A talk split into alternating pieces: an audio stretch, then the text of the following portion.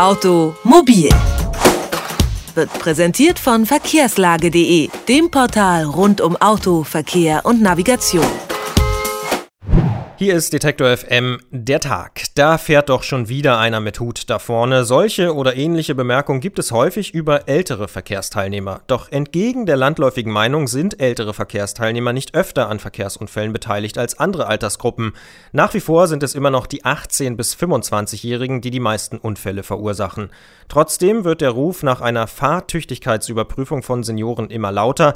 Diskriminierend sagen die einen, mehr Sicherheit sagen die anderen. Die Bundesregierung ist gegen eine solche gesetzliche Regelung.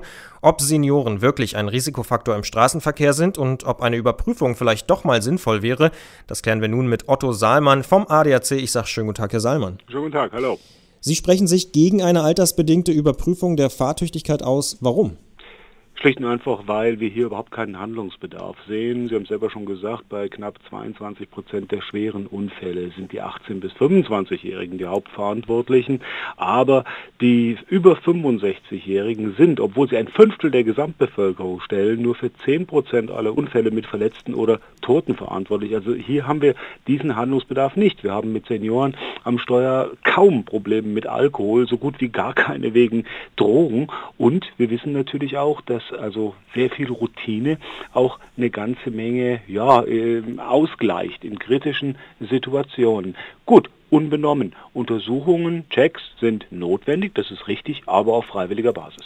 Der ADAC selbst bietet ja auch Fahrsicherheitstrainings an. Wird das denn auch von älteren Autofahrern aktiv wahrgenommen? Das wird sehr gut genutzt, muss man sagen. Es gibt hier mehrere Sachen, Trainingsinhalte. Das eine ist das klassische Fahrsicherheitstraining. Das heißt, man lernt mal das Verhalten und die Grenzen des eigenen Fahrzeugs kennen. Und was natürlich hier sehr wichtig ist, äh, es geht hier auch um den Umgang mit der neuesten Fahrzeugtechnik, also wie ABS, wie ESP, äh, zeigt natürlich auch gleich die Grenzen von Senioren auf. Das heißt, hier wird mit dem Trainer auch besprochen, wo gibt es denn eventuelle Einschränkungen, wo sind denn die eigenen Schwachpunkte. Also auch das ist natürlich hier eine ganz wichtige Sache. Was kann man denn aber trotzdem unternehmen, damit ältere Verkehrsteilnehmer sich auch sicher fühlen im Straßenverkehr?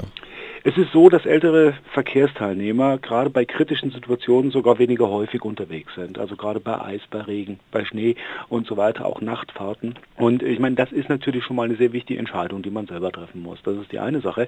Die andere Sache ist natürlich mal so einen Fahrsicherheitscheck zu machen oder so ein Fahrsicherheitstraining. Das sind zwei verschiedene Sachen. Der Sicherheitscheck, der zeigt einem, wo man selber steht. Die andere Seite ist natürlich ganz wichtig, dass man entsprechend auch zum Augenarzt geht. Gerade Sehvermögen ist natürlich etwas, was im Alter nachlässt, wobei das allerdings auch schon die Jüngeren machen sollten, wenn sie denn eine Sehhilfe tragen müssen. Dann ist natürlich auch der Hausarzt gefragt, der hier beraten zur Seite stehen sollte, gerade auch wenn es um das Thema Medikamenteneinnahme und ähnliche Sachen geht. Also auch das ist, äh, hier kommt dem Hausarzt eine ganz wichtige, wirklich sehr wichtige Rolle zu. Äh, und hier aber auch als Senior offen auch mit dem Hausarzt sprechen. Wann bin ich unterwegs? Wie bin ich unterwegs? Also das sind natürlich schon äh, Dinge, die auch dazugehören.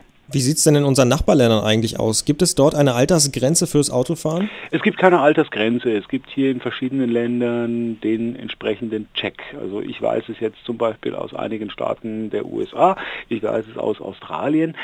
Allerdings hat sich hier kein Zusammenhang gezeigt zwischen der Unfallhäufigkeit der Senioren und eben diesen Checks. Also da ist äh, kein Fazit rauszuziehen. Sagt Otto Seimann vom ADAC. Ich sage vielen Dank für das Gespräch. Danke auch. Automobil, jede Woche, präsentiert von verkehrslage.de.